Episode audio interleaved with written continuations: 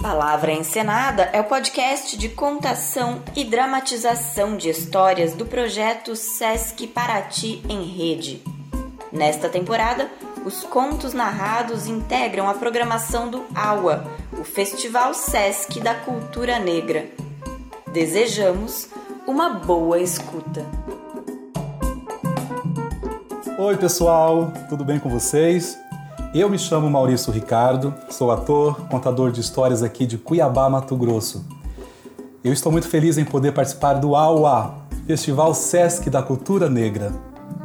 Nesse primeiro episódio ouviremos histórias de Anansi. Para quem não sabe, Anansi é uma das principais figuras do folclore da África Ocidental. Ele tem a forma de uma aranha que domina os seus inimigos e ao mesmo tempo em que ensina a eles e ao público importantes lições. Então, nesse primeiro podcast, ouviremos duas histórias sobre a aranha Nancy. A primeira, História das Histórias. É um conto de tradição popular africano. E depois, A Nancy e a Missão Impossível, recontada por Gicina Miloff. Então, vamos chamar as histórias? Alguém contando histórias aqui. Alguém contando histórias longe. Alguém contando muito, alguém contando bem, alguém contando é bom de se ouvir.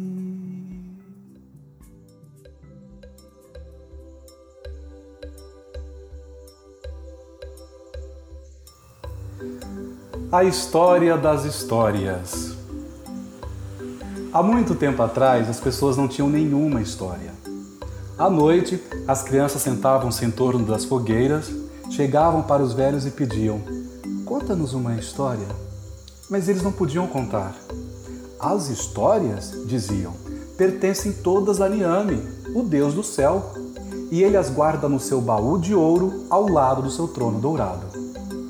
Um dia, Coacua Nance, o tecelão da aldeia, decidiu que iria subir até o céu para negociar as histórias. Então ele levantou cedo, ele que não costumava levantar cedo, e começou a preparar a sua teia. A primeira ponta ele prendeu num fio de grama, a segunda ponta prendeu nas copas das árvores, a próxima ele prendeu numa nuvem, a próxima prendeu na lua, a próxima prendeu numa estrela. E a última prendeu nos portões dourados do Deus do céu. Subiu. Quando chegou, o Deus do céu, sentado no seu banco dourado, gordo e risonho, perguntou: que você deseja, Nancy, pequena aranha? Por que você fez uma viagem tão longa da terra até o meu palácio? E a Nancy disse: É que eu desejo comprar as suas histórias. O Deus do céu deu uma gostosa gargalhada e disse: Ai, as minhas histórias são muito caras, querido Anansi. Ninguém jamais pode pagar o preço por elas. Eu as guardo no meu baú dourado, ao lado do meu trono de ouro, e nem os meus ministros se aproximam delas. o que você tem, pequena aranha, para me oferecer em troca das minhas histórias, hein? Mas Anansi disse: Faça o seu preço. O Deus do céu coçou o queixo e respondeu: Bem, o preço pelas minhas histórias são quatro coisas. Eu quero que você me traga os marimbondos que picam como fogo, o leopardo dos dentes terríveis, a fada que nenhum homem jamais viu e a grande serpente. Bom, a Nancy fez uma reverência e voltou. Quando chegou à aldeia, todos estavam muito curiosos e queriam saber o que é que o Deus do céu havia dito. A Nancy contou e todos ficaram desolados. O preço que o Deus do céu cobrava era impossível de se pagar. Mas a Nancy, minha gente, não se preocupou. Foi para casa, conversou longamente com Aso, a sua esposa. À noite, Aso teve uma ideia. No dia seguinte, os dois saíram para a mata. A Nancy levava com ele uma grande folha de palmeira. Entraram na mata, estenderam a folha e os dois começaram a conversar, ele e sua esposa, como se estivessem discutindo. É maior, dizia Aso. Não é maior, dizia Nancy. É claro que não, é muito maior, dizia Aso. Não é maior, dizia Nancy. E nisso, Niase, a grande serpente, veio deslizando, serpenteando. Aproximou-se dos dois e perguntou: O que é maior? A Nancy respondeu: É que eu encontrei essa folha de palmeira muito grande e minha esposa acredita que essa folha é maior do que você. Mas eu digo que não, você é muito maior do que a folha. É claro, é claro que você é maior. Não é maior.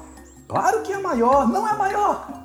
Gente, e continuaram os dois ali a discutir naquele teatro, naquela encenação. E a serpente, vaidosa como era, também com curiosidade disse: Ora, é muito fácil perceber quem é maior. E se estendeu sobre todo o comprimento da folha. Quando fez isso, a Nancy pegou cipós, amarrou a serpente toda envolvida na folha e disse: Agora, Niase, você está pronta para se encontrar com o Deus do céu. E, gente, levaram a serpente e penduraram no galho de uma árvore próxima da casa de Anansi. E todos na aldeia ficaram muito surpresos. Mas esse era apenas o primeiro dos preços, não é? Faltavam os outros três. Como ele iria fazer? Hum, Anansi, ladino, danado, não se preocupou. Foi para casa, juntamente com a sua esposa, e conversaram bastante a noite toda. Até que criaram um plano. No dia seguinte, a Nancy saiu e disse: Eu hoje vou capturar o zebo, o leopardo dos dentes terríveis. Mas como? disseram. Nem o maior dos caçadores consegue sequer se aproximar de Ozebo. Quem irá conseguir pegá-lo? Hã? Mas a Nancy disse: É, meu povo, eu tenho um plano. Aliás, um belo plano. então ele foi para a mata e levou consigo algumas voltas de cipó pendurado no ombro. Caminhou, caminhou, caminhou procurando pelo leopardo. Até que de repente, gente, ele encontrou. Ou melhor, ele foi encontrado, porque o zebo pulou na frente de Anansi, abrindo sua boca terrível, mostrando aqueles dentes igualmente terríveis, muito brancos, dizendo: Agora, velho, chegou a hora de você morrer. A Nancy apenas disse: é, O que tiver de ser, será. É, mas seria uma pena se você me devorasse justo hoje, porque eu acabo de criar um novo jogo e, e ainda não tive tempo de ensinar a ninguém. Ora, veja. É... Que jogo é esse? Zelo, curioso como era. É, é, é o desafio do nó mais forte. Hum, e como se joga? é com cipós? É, funciona assim. Você me estende os braços e eu amarro. Você se solta. Se você conseguir se soltar, é a sua vez. Quem não conseguir soltar, se perdeu. É muito simples. Muito bem. Hum, eu quero jogar.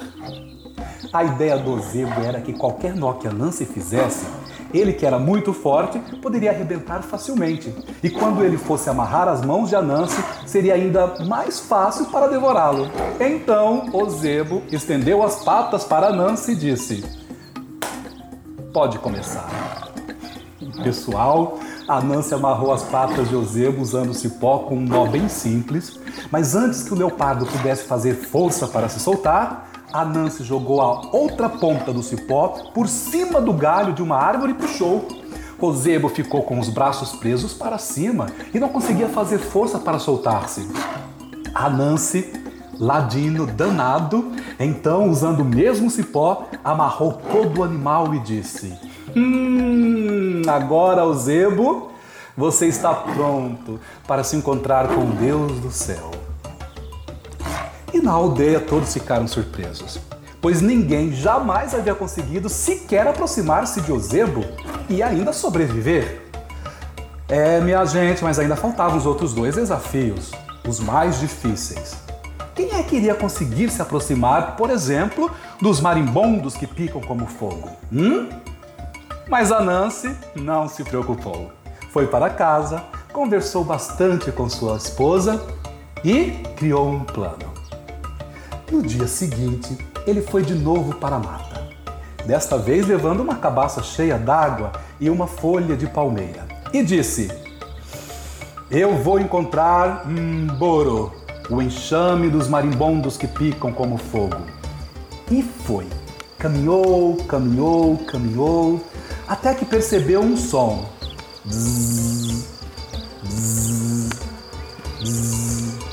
Eram os marimbondos.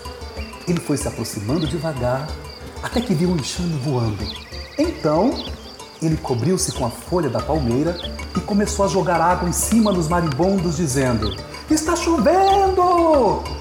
Está chovendo! Corram para sua casa antes que suas asas se molhem! Ai! E os marimbondos acreditaram e voaram todos, gente. A Nancy correndo atrás, jogando água e segurando a folha como se estivesse protegendo da chuva. É, está chovendo! Está chovendo! E foi assim que a Nancy descobriu onde ficava a casa secreta dos marimbondos. Ah, e quando eles entraram todos, ele começou a jogar água dentro da casa deles e dizia: Meu Deus do céu, é uma inundação! É uma inundação, está chovendo demais e toda a floresta está embaixo d'água. Os marimbondos preocupados diziam: Mas que coisa é essa? Nunca choveu tanto a ponto de entrar água na nossa casa. E agora? É, aonde iremos nos abrigar, hein? Hum, a Nancy, então, esvaziou o que restava da água de sua cabaça e disse: Eu tenho aqui um lugar seco para vocês. Os marimbondos entraram todos na cabaça e a Nancy, usando a mesma folha da palmeira, tampou a entrada e disse: Agora, Mboro, vocês estão prontos para se encontrar com Deus do céu. E voltou para a aldeia e prendeu a cabaça no mesmo galho da mesma árvore onde já estavam a serpente e o leopardo. Todos na aldeia ficaram muito surpresos, mas ainda, meu povo, faltava o pior dos desafios. Quem conseguiria capturar a fada que nenhum homem jamais viu, hein? ah, Nancy não se preocupou. Voltou para casa e, conversando com Aso, criou um plano. No dia seguinte, ele saiu. Desta vez, levou consigo uma boneca coberta com a cola da seringueira. Levou um prato com mingau de inhame sem sal, porque todo mundo sabe que as fadas não comem comida com sal. E foi para a mata. Caminhou, caminhou, procurando até que encontrou um flamboyant. Porque todo mundo sabe que à noite as fadas gostam de dançar embaixo dos flamboyants. Ele colocou então no pé do flamboyant a tigela com o mingau e a boneca sentada na frente dele. Teceu então uma das suas teias. Prendeu uma ponta na nuca da boneca, a outra ponta. A Nancy segurava na sua mão e ele mesmo ficou escondido atrás de um arbusto. E esperou, esperou, esperou, até que o sol começou a baixar. Naquele lusco-fusco, nem dia nem noite, que, como todo mundo sabe, é a hora em que as fadas vêm dançar embaixo dos flamboyantes. E quando a Nancy estava quase adormecendo, ele viu Moatia, a fada que nenhum homem jamais havia visto. Porque é só quando a gente está quase adormecendo que consegue enxergar as fadas. E ela veio dançando, dançando, dançando e viu a boneca com um prato de mingau. Ela se aproximou curiosa, olhou e disse: Oh, bebê de borracha, esse seu mingau parece tão gostoso. Eu posso provar um pouquinho? A Nancy, gente, escondido atrás da moita, deu uma puxadinha na teia. E a boneca balançou a cabeça como se fizesse que sim. E a fada se serviu e gostou tanto do mingau que disse: Oh bebê, posso comer mais um pouquinho? A Nancy novamente puxou a teia e a boneca novamente fez que sim. E novamente a fada comeu e comeu e comeu todo o mingau. Quando terminou, até um pouco envergonhada, a fada disse: obrigada. Muita gratidão por me deixar comer o seu mingau. Mas a Nancy, atrás da moita, não puxou a teia e a boneca ficou parada. Bebê de borracha, eu estou falando com você. Mas a boneca continuava imóvel. Bebê, bebê, sabia que você está sendo muito mal criada? E desta vez a Nancy puxa a teia e a boneca faz que sim com a cabeça. Então a fada ficou muito irritada. Bebê de borracha, você quer que eu lhe dê um tapa para que você aprenda a ser educada? A Nancy puxou a teia e a boneca faz que sim com a cabeça. Aquilo era demais. A fada deu um tapa na bochecha da boneca e a sua mão se colou na cola da seringueira, deixando a fada ainda mais irritada. Bebê, bebê, se você não soltar a minha mão, eu lhe dou outro tapa. E a fada deu outro tapa e sua outra mão também ficou presa. A fada, desesperada, tentou se soltar com os pés. Tentou se soltar de todo jeito, gente. E a boneca se desmanchou inteira. Já nem se reconhecia. Era só aquela bola de cola na qual a fada ficou toda colada, tadinha. A Nancy então se aproximou e, usando a mesma teia, prendeu a fada e disse: Agora, Motia, você está pronta para se encontrar com o Deus do céu. Gente, e ele voltou para a aldeia. No dia seguinte, começou a fazer a sua teia. A primeira ponta ele prendeu num fio de grama, a segunda ponta prendeu nas copas das árvores, a próxima ele prendeu numa nuvem, a próxima prendeu na lua, a próxima numa estrela e a última prendeu nos portões dourados do Deus do céu. E subiu, puxando Moatia, a fada que nenhum homem jamais viu. Um boro, os marimbondos que picam como fogo, Ozebo, o leopardo dos dentes terríveis, e Niase, a grande serpente. E apresentou todos os prêmios para Niame, o deus do céu, que sentado no seu trono dourado, apenas olhava e sorria. Então ele chamou todos os seus ministros e disse: Vejam, os mais fortes, os mais ricos, os mais poderosos não pagaram preço pelas minhas histórias. Mas Kuakua Nancy, a pequena aranha, acreditou que poderia e fez. Agora eu quero que todos vocês cantem em homenagem a Nancy. E, pessoal, todos os ministros do Deus do céu fizeram uma grande e alegre batucada. Então Deus do céu entregou o baú dourado, o baú cheio de histórias, e disse: O baú todo lhe pertence a Nancy. Todas as histórias são suas. Daqui para sempre, elas serão conhecidas como as histórias da aranha. A Nancy desceu levando o baú. Quando chegou à aldeia, abriu e tirou uma história e contou para alguém. Depois tirou outra história e contou também. Mas à medida que ele contava as histórias e dava as histórias, elas continuavam com ele e iam com o outro também. Porque as histórias são assim. Quando eu entrego uma história para alguém, essa pessoa tem uma história mas ela continua sendo minha também. E foi assim que as histórias da aranha, as histórias de Coacua Nancy se espalharam por toda a África e cruzaram os oceanos. E chegaram à Europa, chegaram à Ásia, chegaram às Américas, chegaram ao Brasil, chegaram aqui e agora chegaram até você.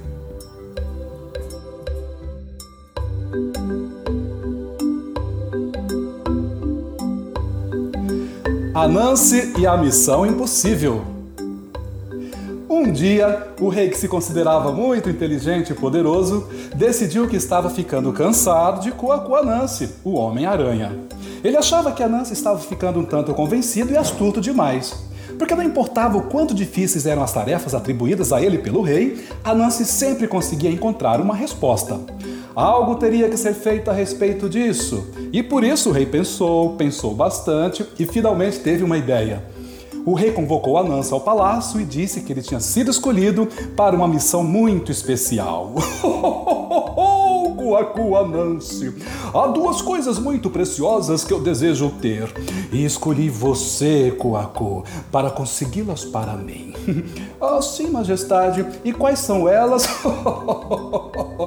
Se eu lhe disser, eu tenho certeza de que, de que será muito fácil para você.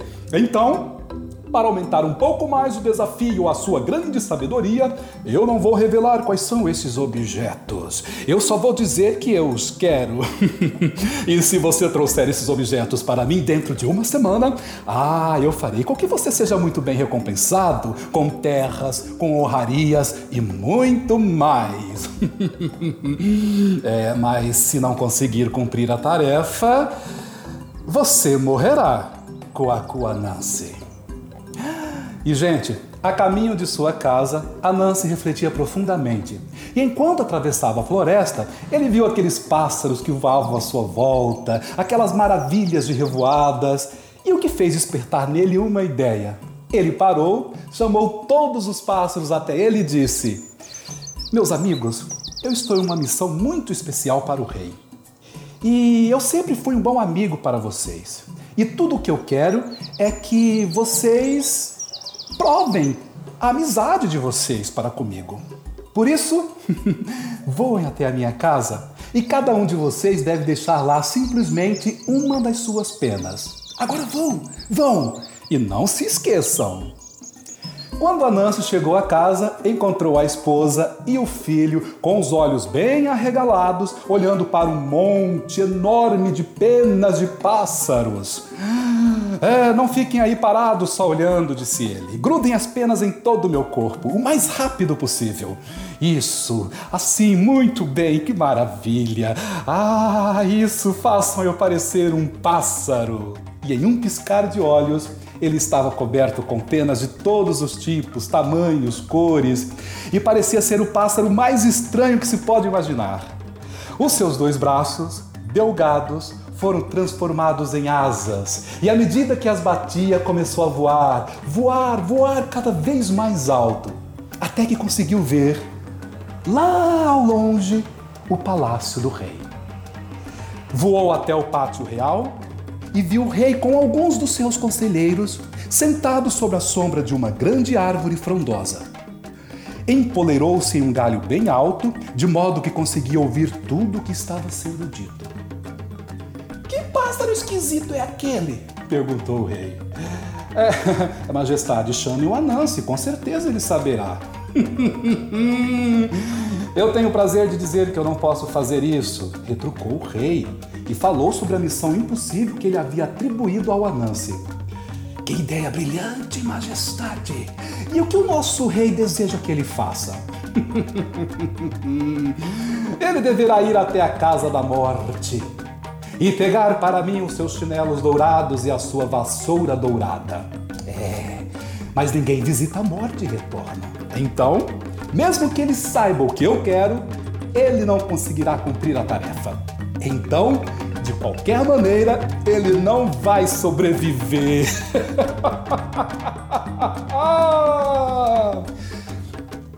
A Nancy voou e foi embora, sob o som das gargalhadas deles. Quando chegou à sua casa, a esposa ajudou-lhe a retirar as penas e preparou comida para a viagem.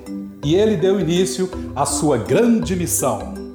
Anansi já estava andando durante algumas horas quando se deparou com um rio caudaloso, de águas profundas, geladas, e enquanto procurava um modo de atravessar o rio, ele percebeu que estava com muita fome.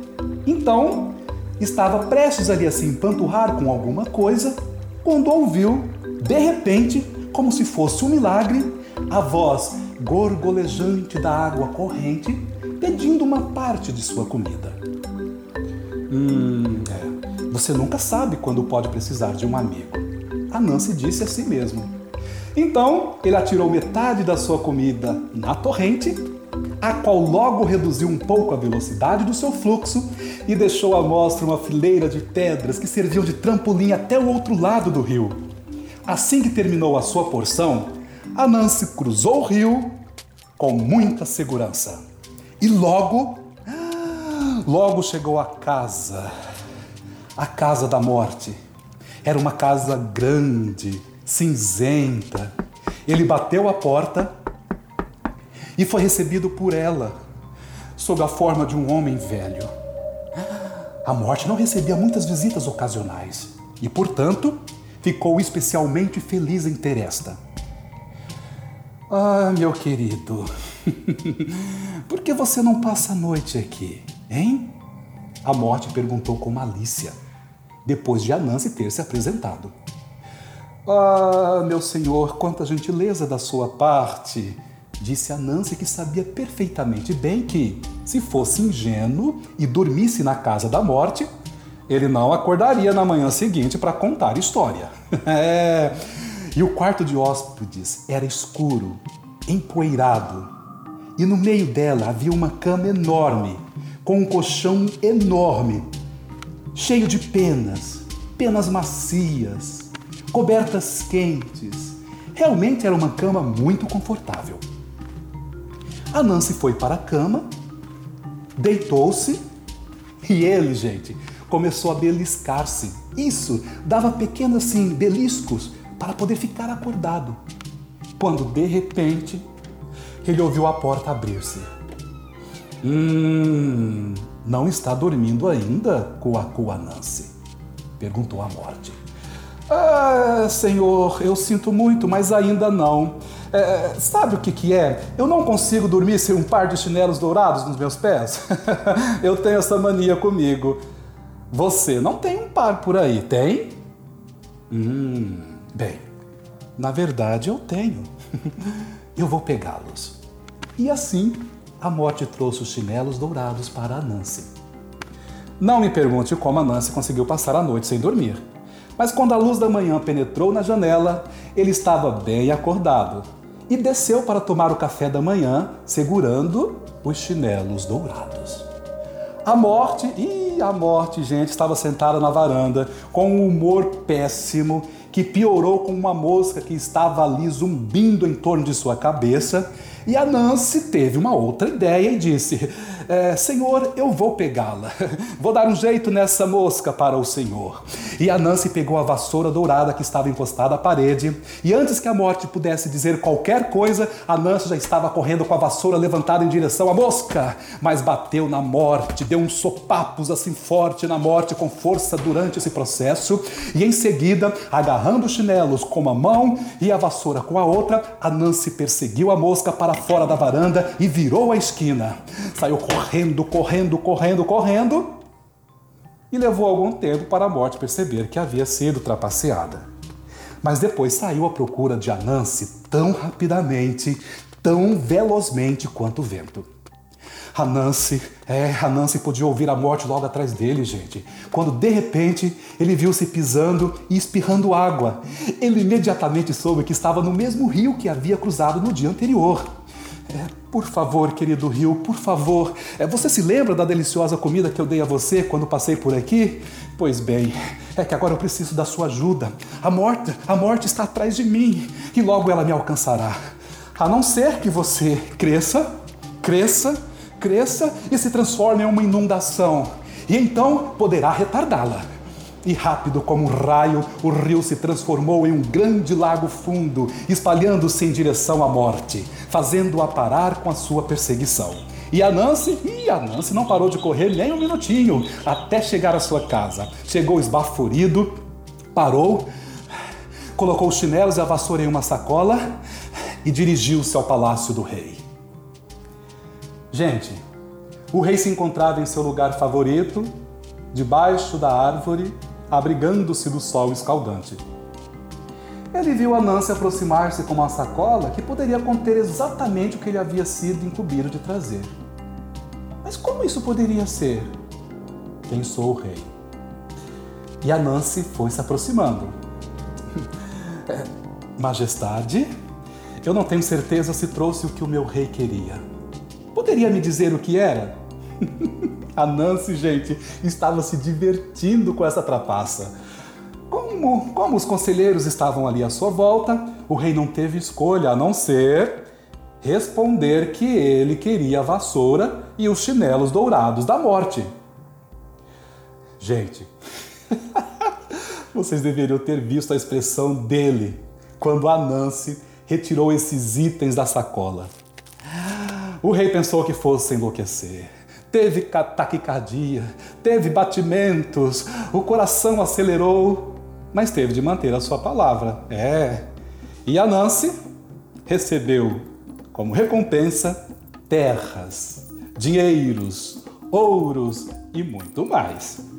E quando a Nancy estava indo embora, o rei de repente lembrou-se do pássaro esquisito que tinha visto e perguntou a ele se sabia do que se tratava.